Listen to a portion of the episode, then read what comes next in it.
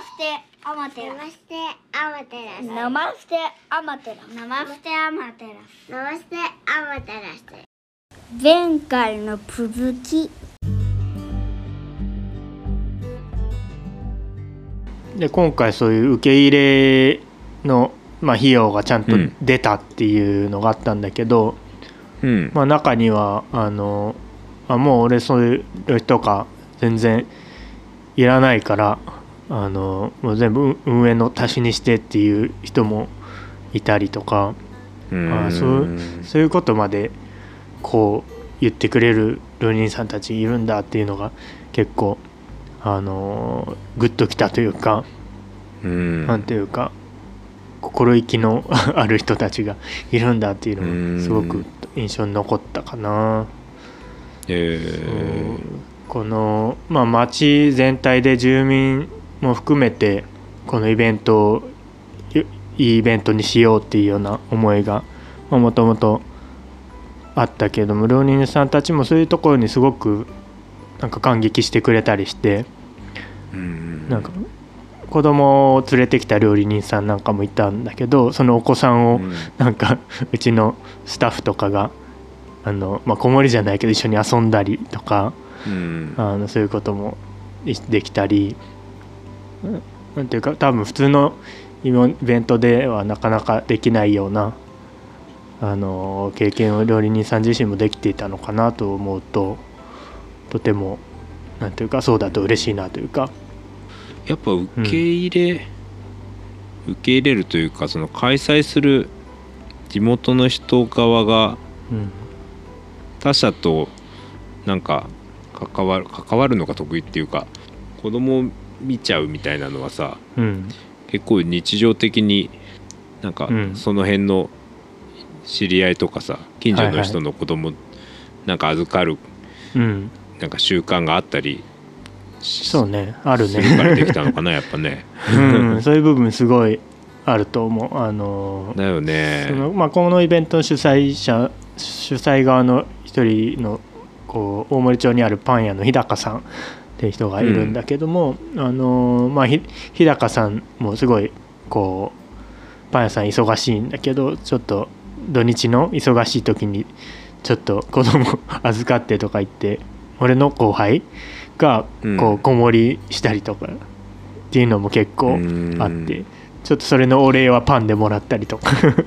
なんかななんかそういう関係性がそもそもあったりするし、まあ、そそうじゃなくてもやっぱり人の子と一緒に遊んだり預かったりっていうのは割とねあの普通に町内であのしょっちゅう見かける光景かな。なんか昔はそういうことねあったようなうんうん。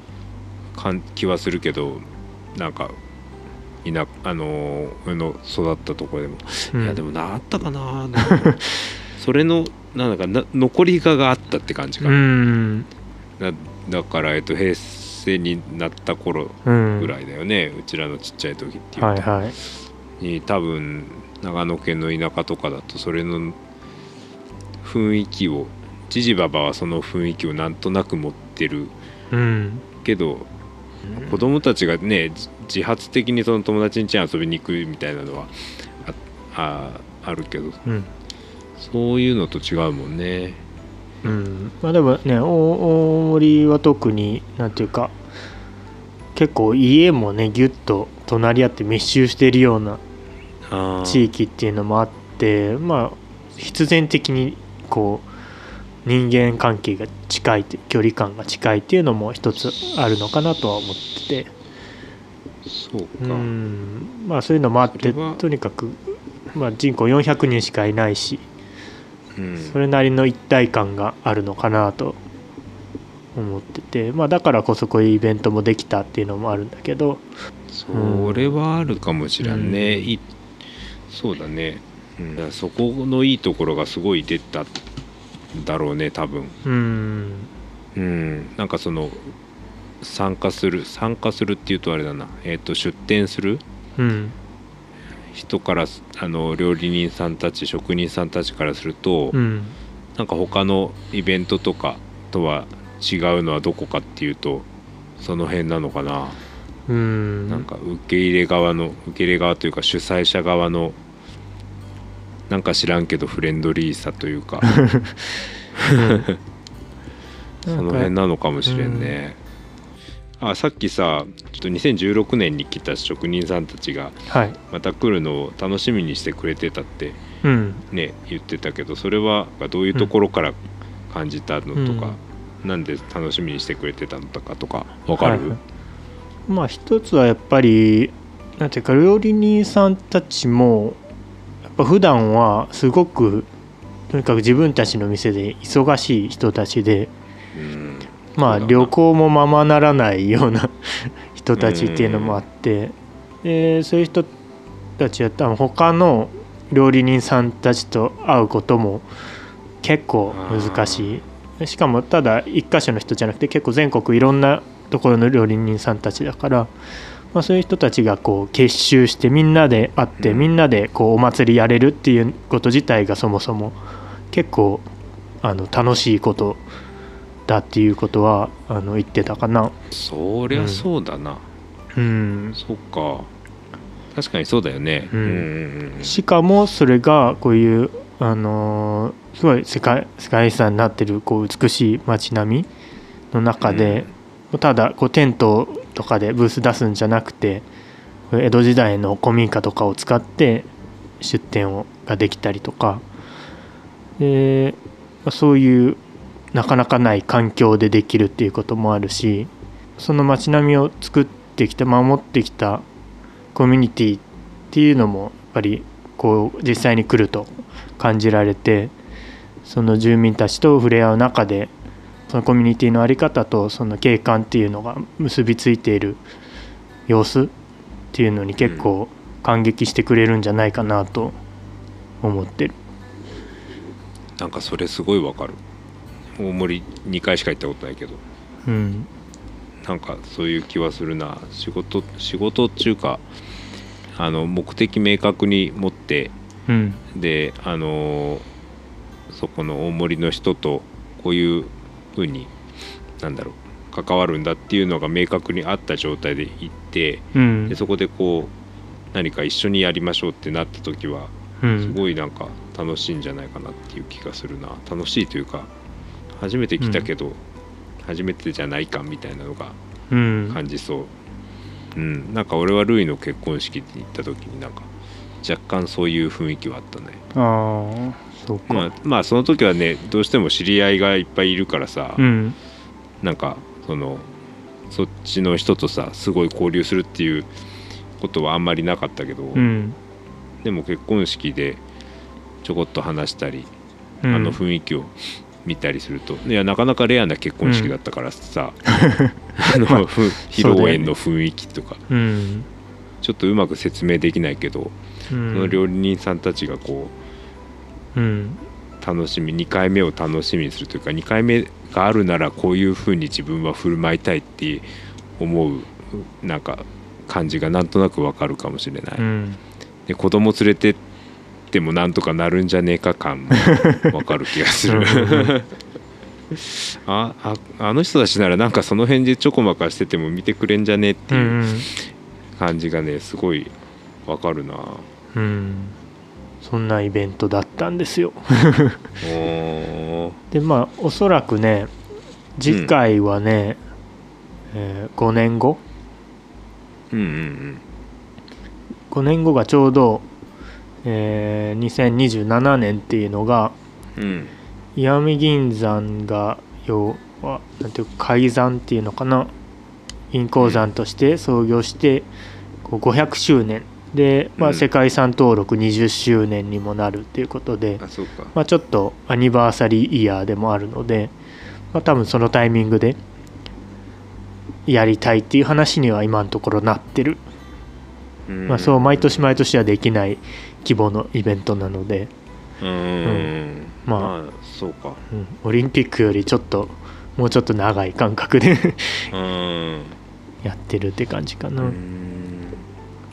なのでまあそれだけの準備期間というかまた変化それぞれのみんなの変化の期間があるっていうのもちょっと楽しみだなとは思ってる、無理しない感じがいいね。うん。5年後ね5年後行けるようになりたいな。うん。ぜひ来てほしいな。本当に。そうね。いやいいイベこんだけ話したんだからん行く気でいるわ、うん。時期とかはあ時期っていうか何月にやろうみたいなのもあるのかな、まだ考えてあないと。まだちょっとねそこまでは決まってないけど。いいじゃん。なんかねガチガチにさ、来年やるぞってなるとさじゃうん。あ反省点はどうだってうんねそうじゃあどう改善していきましょうみたいなうん。風になりがちだけどうん。ちょっとなんかそこに至るまねそこに注目する前にうん。どう楽しかったかとかねうん。どういう、また来たいなっていう人がの気持ちをこうちょっとね熟成させたりもできるし、まあね、うん。みんながわこういろいろ忘れた頃にこう やってくるという時間が経つといい思い出ばっかりが結構残ったりするから。それは成功したってことだと思うけどね。うん。うん。しなんかうまくいかなかったら時間経つとああれはダメだったなってなっちゃうから。あれでどのぐらい外からあの市市というか町の外からさ、うん。人が来たかっていうのはさカウントはできてんのかな、え来客数っていういうこと？あそうそう、ん、あのざっくりとはできてたどのぐらいだったかな？2日間で1500人とかそんぐらいだったかな多分。うーん。前回もっといたと思うんだよなでも。なあ料理人さんどのぐらい来たんだっえっとねえー何人だったかな？けに Facebook 見れば。28とか30人近く確か来てたと思う。うーんなんかコラボ商品とかもあったんだね、今あ見てるそうそうそう。だから寿司職人と天ぷら職人さんと酒屋さんのコラボとかそば、職人さん2人のコラボとか。これはもう固定のメニューでやってるんだ、基本は固定メニューかな。うん。うん、ああ本当重要文化財でやってるね。そうそう。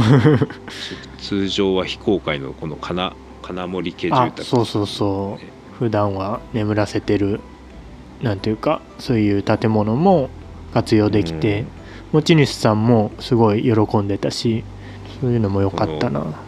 天ぷらと寿司とフレンチと日本酒の匠の人たちがこう集まって すげえじゃんこれ、うん。愛知の人と東京の人と島根の人となんだ。そうそうそこの人たちはなんかやり合ったやり合った なんかやり合ったうやり合った違う違うあのやり取りを事前にしてじゃあこういうメニューにしようぜってなった。そうだよ。あすごいんよね。それぞれだから東京で打ち合わせしたり名古屋で打ち合わせしたりっていうのを何回かしてたからね実際に。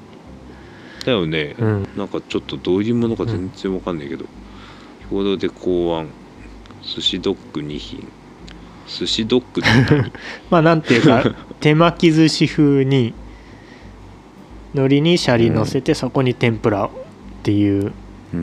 今あの俺が何を見ているかっていうとうん。旅する一皿の、えー、と公式 Facebook ではいはい。多分公式インスタでも同じ写真が載っていると思う、うん。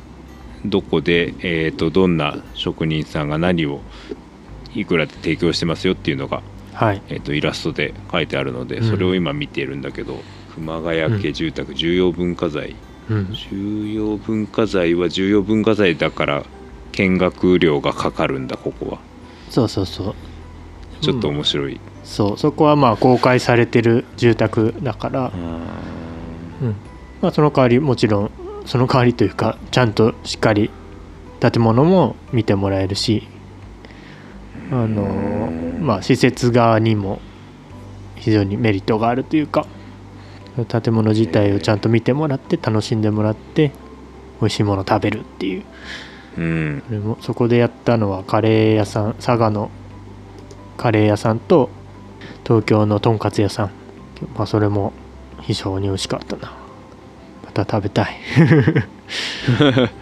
美味しそう。うん、いいなあ旧イタリア料理店ああイタリアンがやってたところだった。あそう。空き店舗になってたところで空き店舗があるのね、うん。そうそう。んあ小江戸ブルワリーがさん来たんだね。うんあそうそう。川越の小江戸ブルワリーさん。あそこのビールは本当美味しいよね。ねうん。まあ瓶とかでうん。あれだけど生樽で持ってきてくれてるんだね。そうそう。いいな。なんか全種類飲み比べセットみたいのがあって それ飲んだけどすごいお得感あったな。うーん。あーでも本当想像するとやっぱシチュエーションで勝ちだよね。勝ちって 勝ち負けじゃないけどさ。シチュエーションで美味し美味しさがさ、まあね。あで結局ね結局っていうか一番楽しかったのはねあのうん。打ち上げ。あ打ち上げ。あ次回へ続く。